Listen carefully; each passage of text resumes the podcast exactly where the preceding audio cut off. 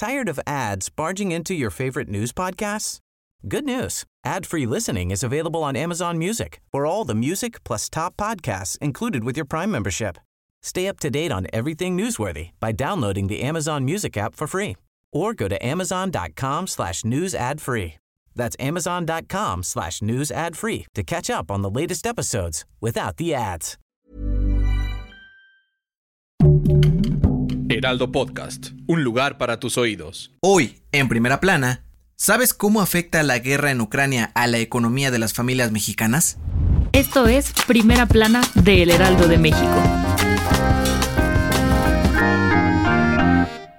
De acuerdo con el director general del Grupo Consultor de Mercados Agrícolas, Juan Carlos Anaya, el conflicto entre Rusia y Ucrania podría afectar los bolsillos de las familias mexicanas, pues algunos productos como la tortilla y el pan podrían aumentar de precio. Según el organismo, en Rusia y Ucrania se concentra el 29% del comercio mundial del trigo y el 19% del maíz. Si el conflicto se prolonga, los efectos en la economía de México y el resto del mundo pueden ser muy duros. Tan solo en 2021, México importó 224 mil toneladas de trigo de Rusia y Ucrania, por lo que la institución aseguró que el gobierno federal tendrá que impulsar a los productores locales para garantizar que no haya escasez de productos. Expertos del Banco Base dijeron que esta crisis también causará el aumento de la inflación, pues sin materias primas, el precio final de muchos productos va a subir. Además del trigo y el maíz, el gas natural, gasolinas, fertilizantes y metales como el aluminio podrían alcanzar precios históricos debido a este conflicto. Con información de Laura Quintero. ¿Quieres estar bien informado? Sigue a Primera Plana en Spotify y entérate de las noticias más importantes. Este domingo, un vuelo especial de la Fuerza Aérea Mexicana viajó a Rumania para rescatar a los mexicanos que tuvieron que abandonar Ucrania y llegar a ese país tras la invasión de Rusia. El titular de la Secretaría de Relaciones Exteriores, Marcelo Ebrard, informó que son al menos 22 mexicanos los que rescatarán, pero aún se busca trasladar a Rumania a 90 paisanos que aún se encuentran en Ucrania. Ebrard aseguró que este puede ser el primero de varios vuelos rumbo a Rumania para rescatar a los mexicanos varados en la zona de conflicto. El avión de la Fuerza Aérea Mexicana viajará primero a Canadá, posteriormente hará escala en Irlanda y finalmente aterrizará en Rumania este lunes por la noche y se espera que regrese a México el miércoles 2 de marzo. Con información de Raimundo Sánchez.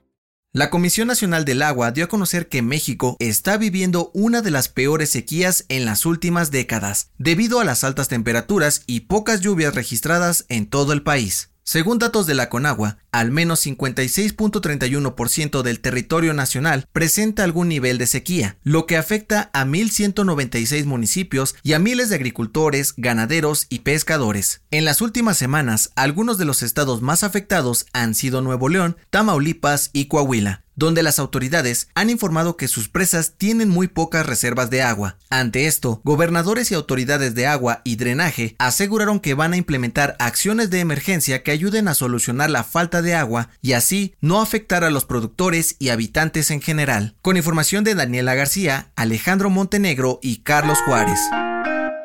En otras noticias, el Instituto Belisario Domínguez del Senado de la República prevé que la economía mexicana crezca entre 3.6 y 4.6% en 2022. Aseguraron que la baja de contagios por COVID-19 ayudará a la reactivación en todo el país. En noticias internacionales, este fin de semana se registraron manifestaciones de solidaridad con Ucrania y en contra de la invasión rusa en toda Europa. En Alemania, Reino Unido, España y Portugal, entre otros, al menos 500.000 personas salieron a las calles ondeando banderas azules y amarillas para pedir alto a la guerra. Y en los espectáculos, el cineasta Samuel Ríos y Valles fue asesinado en un presunto intento de asalto en la Ciudad de México. La Fiscalía General de Justicia informó que ya abrieron una carpeta de investigación para esclarecer los hechos. El dato que cambiará tu día. Ni José ni María ¿Sabes cuáles son los nombres más populares en México en los últimos años? Según el registro oficial del INEGI, entre el 2017 y 2021, los nombres más populares para niños fueron Alexander, Santiago y Mateo, mientras que en niñas fueron Victoria, Renata y Sofía los más usados. Además, los apellidos más comunes son Hernández, García y Martínez. ¿Conoces a alguien que se llame así? Yo soy José Mata y te espero en la próxima. Esto fue Primera Plana, un podcast del Heraldo de México.